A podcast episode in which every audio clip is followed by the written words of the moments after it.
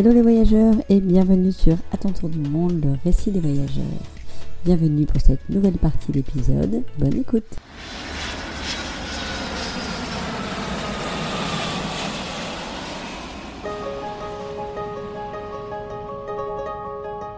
Après la Finlande, on prépare le véhicule pour l'envoi en roll-on roll-off, c'est-à-dire c'est un, un, bateau, un, un, gros ferry, on va dire.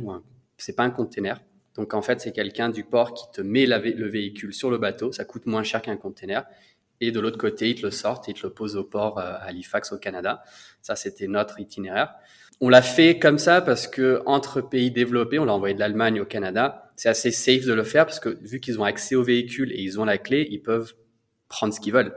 Donc nous, on avait un peu barricadé euh, l'avant à l'arrière. On avait euh, mis des chaînes sur toutes les portes arrière pour pas qu'ils ouvrent. Et ça, tu as le droit de le faire quand c'est entre l'Europe et le Canada. Mais tous les autres itinéraires euh, vers l'Amérique du Sud, Afrique ou autre, tout doit rester ouvert. Et donc là, il vaut mieux le mettre en container parce que sinon, euh, voilà, tu te retrouves avec une voiture vide. Donc nous, on l'avait fait comme ça, c'était beaucoup moins cher. Et euh, une fois que c'est arrivé à Halifax au Canada après trois semaines, on a commencé notre voyage. Et là, c'est drôle parce qu'on on avait l'échelle de la France et de l'Europe sur Google Maps. On était habitué à voir Paris, Marseille, c'est genre 6-8 heures de route. Et on s'est dit, bon, bah, l'échelle au Canada, on va voir sur Google Maps et on voit, comment ça s'appelle? La Nouvelle-Écosse. La Nouvelle-Écosse, mais le point Cap-Breton Ouais, Cap-Breton. On regarde Cap-Breton, qui était pas très loin d'Halifax sur, euh, sur Google Maps, et on s'est dit, ah super, on pourra aller faire un week-end là-bas, et puis après, on prendra la route euh, direction euh, Vancouver dans l'ouest. Et bon, on se dit, ça va être un passage rapide. On met sur Google Maps et on voit 10 heures de route pour arriver à Cap-Breton. On s'est dit, tu traverses toute la France pour faire un truc ridicule, minuscule au Canada. Et on s'est dit, oula, là, on est, euh, ouais, là, les temps vont pas être pareils. Bon, tant pis, on commence. L'histoire, c'est que quand on sort le véhicule, on prépare tout, donc on met tout dehors. Vraiment, on était à l'hôtel à ce jour-là, on était dans un, un hôtel étudiant. Vu que c'était l'été, les étudiants n'étaient pas là, donc c'était vraiment un endroit pas très cher. Et on sort tout le matos par terre. Et là, vraiment, les Canadiens, ils sont très bavards et très curieux. Tous les 10 minutes, tu avais une personne, et je pense qu'à la fin des 3 heures, 4 heures de, travail qu'on avait à faire, on a eu au moins 15, 20 personnes qui sont venues nous voir en disant, vous faites quoi? Et ils sont très bavards. Ils sont super gentils. On a adoré, on a adoré, et on a des bons contacts encore avec certains de ceux-là. Mais c'est vrai que quelque chose qui aurait dû prendre 2 heures nous a pris 4-5 heures, et on a adoré. C'est un, un moment très marquant pour nous pour le départ Et Halifax, ouais, si je dis pas euh, tu peux voir, bah, justement, Halifax, c'est comme une espèce de grande île qui est en parallèle de la côte, et dans les deux estuaires qu'elle crée, il y a beaucoup, beaucoup de baleines. Et au Cap Breton, on est allé voir euh, les baleines à bosse, justement. On était trop contents. T'es très très content, c'était fou. Ouais. Pour continuer l'histoire, là, je, je, coupe un peu parce que le Canada c'est vraiment très très grand et on a passé, euh, je pense, un mois et demi, peut-être deux mois. On prend le, beaucoup de routes. Direction ouest, il y a je pense 5000 ou 6000 kilomètres. Donc euh, ça nous a pris du temps. On a continué à pêcher comme en Finlande, on a continué à faire du bois et du feu, et on a bah, visité le pays. Mais c'est beaucoup d'espaces verts sans réseau. Dès que tu sors de la ville, il y a plus de réseau. Le Canada pour nous c'était le pays vraiment où vraiment tu n'as aucune connexion de réseau. Donc, euh, tu n'as pratiquement pas d'Internet d'une ville à l'autre. Donc, ça arrive que des fois, pendant une semaine, tu es déconnecté. Chouette d'un côté, mais aussi euh, difficile de l'autre parce que tu dis, là, je peux rien faire.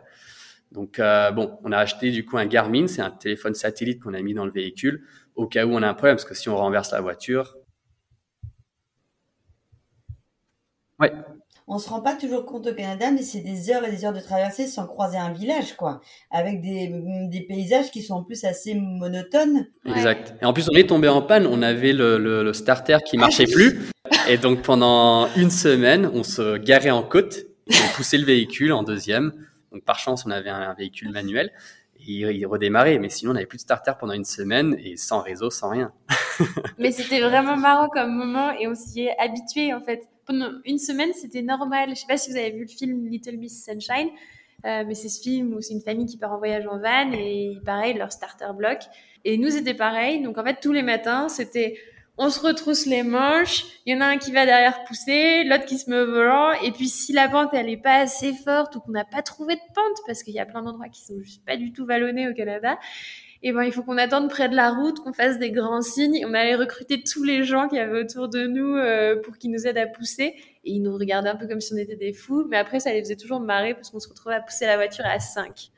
Tu vois, ce qui est drôle dans ce que tu racontes, c'est qu'en fait, souvent, les galères, en fait, quand tu les racontes quelques temps après, bah, tu t'aperçois que c'était, au fond, c'était, c'était devenu un peu, euh, presque comme une habitude, euh, et aujourd'hui, Ouais. ça te paraît plus si galère que ça, quoi. Mhm. Mais comme c'est, en plus, comme c'était sur une semaine, moi, je me souviens quand notre démarreur a été réparé, c'était presque bizarre. On était en mode, waouh, la voiture, elle démarre juste en tournant la clé. c'était, c'était vraiment marrant. On s'était vraiment habitués. Ouais, c'est ça. Ça vous a plu, le Canada? Ouais, surtout pour les, les Canadiens. Enfin, pour la partie Est, c'est très beau et c'est très vert, comme on disait, mais nous, on aime bien, on aime bien les montagnes. Du coup, pour la partie Est et le centre, c'était vraiment plus pour les gens qu'on trouvait chouette. Les villes étaient sympas, tout le monde était trop, enfin, tout le monde papotait, donc c'était vraiment sympa.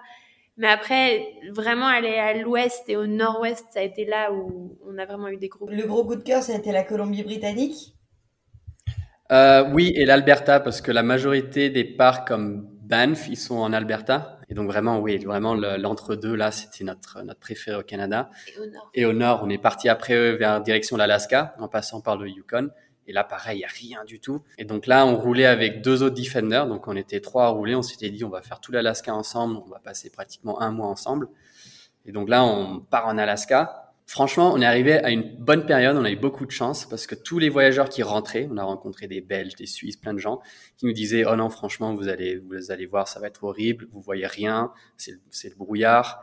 Euh, Il y a plein de moustiques. C'est pas vraiment des moustiques comme on connaît, c'est des tout petits moucherons qu'on trouve aussi en, Islande et qui piquent très fort. Et donc, ils nous ont dit, franchement, vous allez voir, c'est l'horreur. Mais c'est beau. Donc, on a dit, nous, on y va. hein, c'est de toute façon notre itinéraire et on veut y aller. Donc, on y va. On a eu du beau temps. On a eu toutes les feuilles d'automne, donc euh, des, vraiment des vastes forêts rouges et jaunes qui étaient magnifiques. Le drone qu'on appelle Moustique a fait des superbes vidéos. Et donc là, on arrive jusqu'en haut. Et là, la petite histoire là-dessus, c'est que donc euh, on rencontre beaucoup d'adventistes. Chaque randonnée, pratiquement, tu as quelqu'un qui vient nous voir en disant ah, salut, trop bien votre voyage. Donc ils commencent vraiment dans le côté euh, aventure, ils vont dans votre sens. Et puis d'un moment, vraiment, il y a le switch. Ça nous dérange pas, hein, mais c'est juste que nous, on n'est pas, on n'est pas très religieux, mais du coup, ça nous dérange pas, mais on n'est pas non plus à fond là-dedans.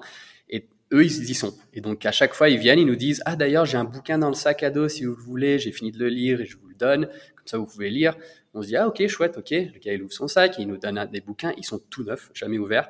Et c'est beaucoup sur la religion. Donc, euh, et ça, ça nous arrive beaucoup de fois. Quand tu mets la radio, nous, ce qu'on fait pour chaque pays, c'est qu'on met la radio euh, dans le véhicule pour un peu écouter bah, les musiques, ce qu'on dit, la politique, hein, juste, juste pour avoir une idée un peu hors du commun. Et euh, au Canada, il y a eu beaucoup de, de sujets religion euh, sur la, la radio. Donc c'était très intéressant pour nous parce que c'est complètement l'inverse de l'Europe. T'as pas des gens qui viennent te voir comme ça sur la rue en disant allez euh, lire ce livre. Un peu comme des évangélistes qui veulent... euh, Ouais. C'est ça. C'est, un type d'église évangéliste, ouais. Mais du coup, ce qui est marrant, c'est qu'ils ils sont bons parce qu'ils essaient de trouver un truc qui t'intéresse. Et il y en a un sur la route pour l'Alaska qui avait trouvé un truc qui nous intéressait vraiment. Donc on rencontre ce, ce monsieur sur la route qui vient nous voir et qui nous dit ah super vous faites quoi? Vous voyagez trop bien j'adore les Defenders. Et donc là il nous, il nous dit si vous voulez je vous donne des spots d'ours pour aller voir des ours. Vous les verrez pratiquement tout le temps. Donc nous on se dit ah ouais ouais on adore trop bien l'aventure ça va être cool. Donc il nous donne des spots d'ours et puis après d'un moment à l'autre il dit bon bah maintenant en fait j'ai quelque chose à vous dire. Et il passe pratiquement 15-20 minutes à nous parler du ce qui va se passer dans 10 ans, 20 ans sur la Terre, qu'il y a des météorites qui vont tomber. Donc, soit il nous fait son discours et nous, on lui dit, c'est intéressant, mais nous, on ne veut pas trop suivre. Et donc, soit. Ça se passe comme ça à chaque fois. Donc là, on va sur des spots en Alaska. Vraiment, c'est en fait, c'est deux pontons qui regardent vers une rivière de saumon juste en dessous. Et là, on attend sur le premier pont. Il y a rien. On attend 10, 20 minutes. Il se passe rien. On se dit, bon, on va au prochain. Au prochain, on s'arrête. Donc, tu avais des gens avec des bonbonnes de gaz. Nous, on avait tous une bonbonne de gaz anti-ours. Euh, c'est pratiquement obligatoire pour tous les parcs nationaux au Canada. Tu peux pas rentrer sans. Donc, on en avait chacun une et on l'a gardée tout le temps sur nous quand on sortait. Et là, on entend un bruit dans, euh, dans, dans la faune juste à côté. Et on se dit, oula, il y a un truc. Et puis vraiment, on, on, on entend mais vraiment des gros pas et puis des, vraiment des branches qui cassent. Et cinq minutes plus tard, un ours qui sort. Et on s'est dit, c'est fou. C'était un grizzly. C'était un grizzly, pas un ours noir. Qu'on a aussi vu, mais, là, c'était un grizzly qui sort. Et on était sur le pont. Donc, en fait, on était à quoi 50 mètres de l'ours, sauf que nous, on était en hauteur. Donc, pour que lui vienne nous chercher, il faut qu'il monte. Et nous, on avait le temps de rentrer dans le véhicule. Donc, on était assez safe. mais on le voyait et lui de toute façon était intéressé sur les saumons. Donc on le voyait, on a toutes les vidéos de ça. Il court vers les saumons dans l'eau et il donne des grands coups de patte et puis après il les mange et tu l'entends manger les, saumons et tu entends les craquements du, du, bah, du poisson. Et ça, c'était vraiment une expérience de fou. Et on l'entend encore dans la tête, c'était vraiment une folie. Donc au final, euh, les pontons qu'ils nous avaient donnés étaient une super idée parce que je pense que sinon on n'aurait pas eu cette expérience-là. Donc ça valait le coup de l'entendre raconter pendant 10 minutes euh, son, son, évangile euh, pour pouvoir avoir les spots. Carrément. Et je pense que la majorité du temps, ça vaut toujours le coup parce que il commence tout le temps avec avec une histoire qui va dans notre sens et du coup on apprend énormément, mais aussi on a plein d'indices de où aller visiter, que voir, de pourquoi est-ce que ce parc national est fait de cette façon ou autre. Donc on apprend toujours quelque chose. Et après justement, euh, bah, il y a l'échange où il faudra écouter euh, ce que ce qu'ils ont à dire par rapport à leur. C'est quoi l'émotion quand tu te retrouves nez à nez avec un ours? ben nous, tu vois, genre il y a plein de gens qui avaient vraiment peur des ours. Nous, je pense qu'on était complètement naïfs et euh, comme des gosses quoi. On, était trop contents. On avait tellement envie de voir un ours, Florence. Je pense que tu te rends pas compte.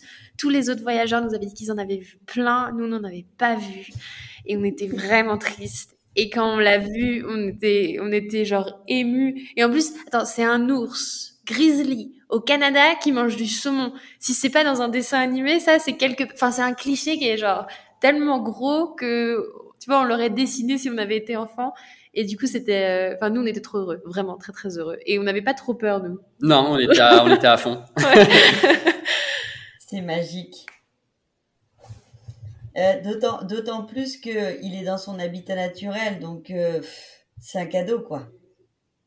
Ouais, ouais, Et puis c'est vraiment un enfant au magasin de bonbons. Quoi. Je pense que les gens ils se rendent pas compte, mais les rivières de remontée de saumon, il y a énormément de saumons qui sont bloqués du coup parce qu'ils sont en train de pondre et puis ils vont se laisser mourir. Et donc il y a des dizaines et des dizaines de saumons et l'ours il court dans l'eau, il prend un croc de celui-là, il le jette quand il a bien mangé, tu vois. Il court, il va en chercher un autre, il le jette, il joue un peu. C'est c'est un peu gore comme spectacle, mais c'est euh, ouais c'est vraiment l'ours se fait vraiment plaisir dans une rivière à saumon.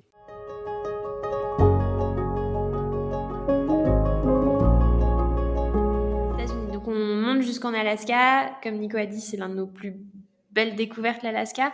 Et puis on redescend. Pour des questions de visa, faut qu'on retraverse euh, la Colombie-Britannique assez rapidement. Donc on rentre euh, bah, au début de l'automne aux États-Unis.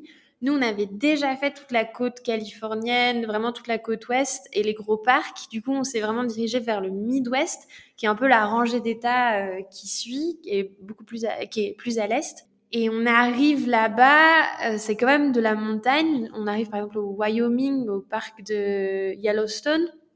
Donc c'est quand même de la montagne et on sentait que c'était le l'arrivée des premières chutes de neige.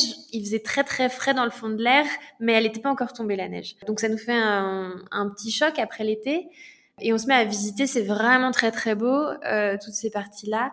Et là, je pense que ça a été le gros, comment on dit, déconvenu de tout le voyage euh, en plein milieu de Yellowstone. On n'avait pas de réseau sur les téléphones. La première chute de neige était annoncée dans trois jours. On avait vu plein de bisons la, journée, on était super contents. Ouais, c'était super. On a vu plein d'animaux, c'était trop bien. Mais euh, en plein milieu de la journée, Nico repère une espèce de fumée blanche qui sort de notre véhicule. On l'arrête sur le côté, on regarde en dessous. C'était couvert d'huile. Notre, notre, notre véhicule recrachait toute son huile par le moteur. Et euh, bah ouais, pas de réseau, rien, au milieu de nulle part. Et là, on se dit vraiment, merde, on avait un peu d'huile avec nous, donc on a pu re-remplir pour être sûr qu'on pouvait encore avancer un petit peu jusqu'à une partie où il y avait peut-être du monde.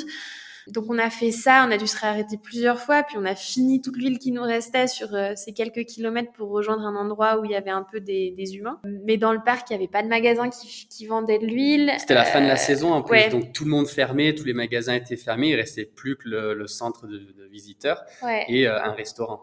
Ouais, et on a eu trop de chance parce qu'on avait un copain qui était dans la zone et il nous a vu garer sur le parking du centre de visiteurs on était désespérés à essayer de trouver ce qu'on allait faire avant la fermeture du parc parce que Yellowstone ça ferme complètement en hiver. Après la première chute de neige, c'est complètement fermé. Et donc lui, il a aussi un Defender, il est de Nouvelle-Zélande et puis c'est vraiment un aventurier pour le coup. Mhm. Donc quand il nous voit dans notre situation, il dit bah c'est pas grave, moi je vais vous tirer jusqu'à la prochaine ville en dehors du parc. On rigole un peu parce qu'on pensait que c'était une blague, mais il était, il était sérieux. C'était 180 km au travers de deux parcs nationaux dans les montagnes.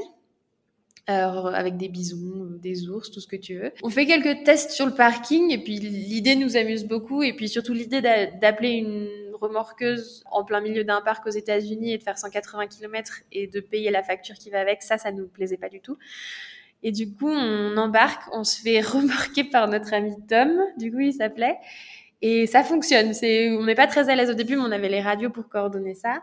Et ça fonctionne tellement bien qu'on prend vraiment la confiance, qu'on se dit bah tiens, ça fonctionne, donc on n'a qu'à on n'a qu'à prendre trois jours pour faire les 180 km. De toute façon, ils sont fermés pour le week-end. On profite avant la chute de neige. On continue nos arrêts touristiques. Et donc, euh, on roule un peu, puis on voit un autre point qui a l'air super beau. Donc, on s'arrête sur le parking très confiant. Moi, je demande aux Rangers, euh, on peut se garer là, on a un peu de travers parce que, bah, parce que on a un problème avec notre moteur, mais on n'est pas là très longtemps, puis on repart. Ils me disent oui, oui, pas de problème. On part se balader. Et quand on revient, il y a deux voitures de, bah, de policiers euh, qui sont en train de bloquer nos voitures à nous et qui nous disent euh, on a déjà appelé la dépanneuse, c'est illégal de remorquer votre véhicule en plein milieu d'un parc national. Vous continuerez pas comme ça. Et... vous devez utiliser la remorqueuse du parc qui coûtait euh, trois fois le prix euh, de la remorqueuse normale. Ouais. Donc on n'était euh, on n'était pas très content, mais c'était la seule solution. Ouais, et ça c'était un peu, pour nous ça a été un peu une grosse déconvenue, mais bon, on aurait pu s'y attendre parce que c'est vrai que notre plan était un petit peu bancal. Euh, donc la dépanneuse arrive, elle nous sort du parc, mais je trouve qu'ils sont un peu gonflés parce qu'ils te sortent du parc, mais ils t'emmènent pas plus loin. Donc ils t'emmènent jusqu'à la sortie du parc, t'as à peine une barre de réseau. Il est 11 heures du soir, il fait nuit.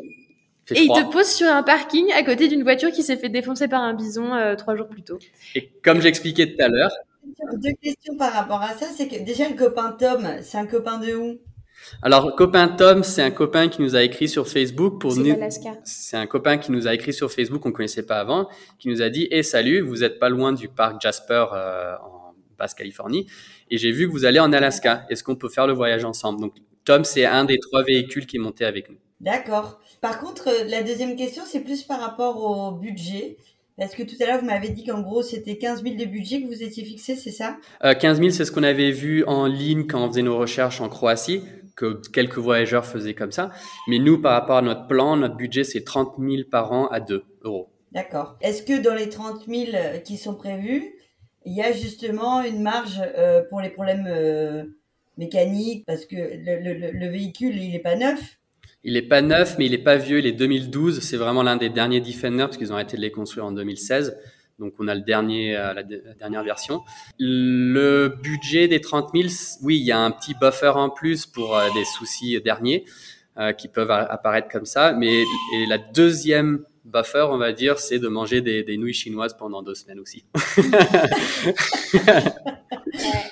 voilà. Non, mais en, en, fait, on a on a un peu de buffer. C'est juste que justement, nous, on essaie de se dire chaque euro, c'est pratiquement un kilomètre en moins. Donc, on se dit, on essaye de penser comme ça pour se dire si on veut vraiment tout terminer, il faut essayer de penser comme ça et de pas prendre des hôtels ou d'aller au restaurant ou au bar parce que tu retires du coup des pays euh, c'est dommage. Vous dormez donc euh, dans, le véhicule. Toute la partie hygiène, etc., ça se passe comment? Vous vous arrêtez dans des endroits pour prendre des douches? Non, attends, on est super bien équipés, nous. Hein. ah ouais, on, est, on a tout pensé. Donc, comme je disais, pendant le Covid, j'avais vraiment le temps, on avait vraiment le temps de, de bosser sur le véhicule. Et donc, euh, on avait vraiment tout planifié. On s'était dit, il faut que le véhicule soit confort comme une maison. Et il faut que tout soit euh, accessible dans le véhicule, tout soit automatisé ou en tout cas avec un bouton on puisse faire quelque chose sans que ce soit trop manuel. Après, il faut que ça reste quand même le camping et l'aventure, mais il faut que tout fonctionne. Donc, euh, on, on a euh, un réchaud pour, euh, pour cuisiner, on a des tanks d'eau pour la douche, on a un lavabo à l'intérieur, on a euh, on a l'eau chaude pour la douche. On a installé un système pour l'eau chaude pour la douche. Ouais, parce que sinon l'eau froide, euh, c'est drôle deux, fois, mais après t'en as marre. Mais attends, mais ça c'est important parce que c'est un système, c'est pas compliqué et ça ça consomme pas d'énergie. C'est c'est un système, ils appellent ça un échange, un échangeur de chaleur. Donc c'est notre euh, liquide de refroidissement qui passe dans un tuyau métallisé dans notre tank d'eau et qui repart. Et du coup, quand on conduit, on l'allume, ça chauffe l'eau. Et après avoir conduit, on peut prendre une douche chaude. Donc pour d'autres voyageurs, je pense que c'est un bon. Ouais, c'est gratuit, c'est gratuit et, euh, et, surtout ça marche très très bien. en 30 minutes, l'eau elle est très très chaude. Ouais. D'accord. Bon, par contre, la douche, tu la prends quand même toujours à l'extérieur. Donc, quand ça caille dehors, tu as avoir de l'eau chaude. C'est ça, la douche, elle est à l'extérieur et on a une douche de tente, euh, une, tente de douche, pardon, qui est attachée au véhicule. Encore une fois, pour vraiment faciliter le, la vie, qui se s'ouvre sur le côté et qui, du coup, fait une bonne paroi euh, pour se doucher et sans que personne nous voit. Et on a fait tous ces choix-là parce qu'on savait que si on n'avait pas ce confort sur une longue durée, ça nous, ça nous fatiguerait, qu'on aurait plus envie d'aller à l'hôtel et que ça allait euh, pénaliser notre budget. Et là, avec le système qu'on a maintenant, on est dans une situation où on n'a pas à aller à l'hôtel. On a tout le confort qu'on veut dans notre véhicule. On n'a pas à aller au camping pour les douches. On n'a pas à aller à l'hôtel. Et du coup, sur un an, on a quasiment fait, on a fait un seul camping en, en Norvège. Toujours aux États-Unis, donc là, on a perdu un peu de sous parce qu'il a fallu se faire remorquer. Ouais, mais on a quand même, euh, donc voilà, cette dépanneuse nous, nous dépose à l'extérieur du parc et c'était un gros gros billet pour nous. Et du coup, on se dit bon bah là, on est à l'extérieur du parc, c'est pas les mêmes réglementations pour le prochain parc, on va essayer. Donc notre ami Tom remet les sangles. À 5 heures du matin, on part. À 5 heures du matin, à l'aube, parce que le parc fermait deux jours plus tard et on repart. Bah, cette fois-ci, on va tout droit, on arrête de, de se prendre pour des super-héros. On va tout droit jusqu'à la prochaine ville et jusqu'au garage. Personne nous a, nous a arrêtés. On a remorqué la voiture jusqu'à la prochaine ville qui était peut-être 100 km plus loin. Qui s'appelle Jackson Hole, qui est apparemment euh, comme le Chamonix euh, des USA où ça coûte très très cher, mais on n'avait pas d'autre option. Tout coûte super cher là-bas et on a été bloqué plusieurs jours. Donc on arrive au garage, c'était le week-end, donc il fallait qu'on attende la fin du week-end. Et après, quand les diagnostics ont été faits sur la voiture, il a aussi fallu faire venir des pièces d'Europe parce que c'est pas un véhicule qui est forcément très commun euh, aux États-Unis. Donc on a dû faire envoyer des pièces par DHL. Donc au total, il y avait à peu près euh, une dizaine de jours où on était bloqué à Jackson Hole, qui coûte une fortune. Et on dormait dans notre véhicule à l'extérieur du garage, mais plus aucun de nos systèmes, notre chauffage marchait plus parce que bah, le, le moteur n'était plus connecté. Euh, pour les réparations. Il s'est mis à faire moins 10, il s'est mis à neiger. On avait de la glace quand on se réveillait au-dessus de nous sur le plafond du véhicule. On était, je pense qu'on avait tous nos habits sur nous. On avait tout, on dormait dans, dans tout ce qu'on avait. Franchement, c'était, je pense, les pires dix jours de notre voyage, mais euh, en même temps, on s'en rappelle très fort parce que c'était, voilà, c'est un moment très très fort dans le voyage. ouais, c'était difficile. Et il n'y avait pas de camping, tu vois, où tu peux aller payer pour une douche? Parce que pour le coup, là, on avait plus notre douche et plus notre système d'eau chaude, donc on faisait moins les malins. Et donc on est allé mendier à tous les hôtels qu'on trouvait. Et on était encore avec notre copain Tom, qui est vraiment très fiable parce qu'il est resté avec nous pour pas nous laisser euh, en galère tout seul. Et on allait mendier à tous les hôtels en demandant si on pouvait payer pour une douche. Et finalement, on a trouvé un hôtel qui euh, a bien accepté de nous ouvrir ses portes pour qu'on puisse prendre une douche chaude. Et là, ça a été le, on revivait. Par contre, il dormait dans son Defender. Lui, il dormait dans son Defender avec le chauffage tout Et lui, il avait du chauffage. ouais.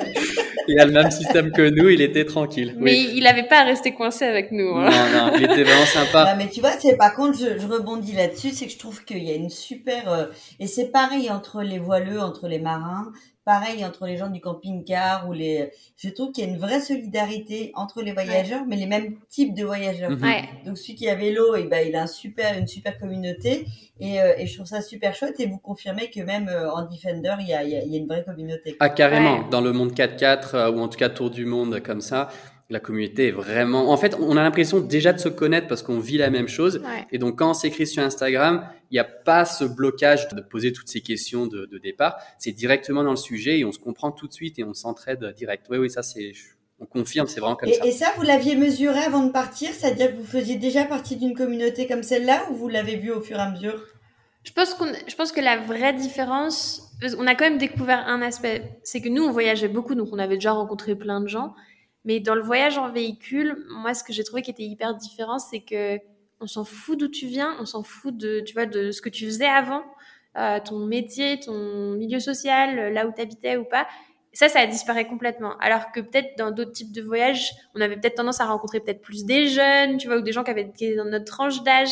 Alors que dans le voyage en véhicule, on a vraiment rencontré toutes les tranches d'âge, euh, tous les pays, euh, toutes les professions précédemment. Et moi, ça, c'était une, une découverte quand même, tu vois. Attends. Tom, il- non seulement il est resté avec nous, mais il a fait plus que ça. C'est-à-dire que quand on a vu qu'il nous fallait euh, une semaine pour recevoir les pièces et qu'on était dans une situation misérable à Jackson Hole, il a dit bah les gars, ce qu'on fait c'est qu'on part tous les trois dans mon Defender et puis on va faire un tour ensemble. Et on était à trois dans un Defender qui était équipé pour une personne, donc il avait même pas le toit qui s'ouvre. On avait une petite tente et on est parti une semaine. Il avait même pas de siège à l'arrière, on était dans son canapé, il y en avait un qui était dans le canapé à l'arrière. Et on est parti une semaine, on a fait quatre états, une énorme boucle, tous les trois en mode euh, colonie de vacances. Euh, il y a une nuit, il faisait tellement froid qu'on a dormi à trois dans le Defender à l'arrière, tête bêche, au lieu d'utiliser la tente, parce qu'il faisait quand même ouais, encore moins 10 de nuit. Et je pense que vraiment Tom, il comprend, il pourra pas écouter ce podcast parce qu'il parle pas français, mais nous, euh, c'est bon, il a invité, euh, si on se marie, euh, ce sera le parrain de nos enfants. ah ouais, c'est vraiment un super ami.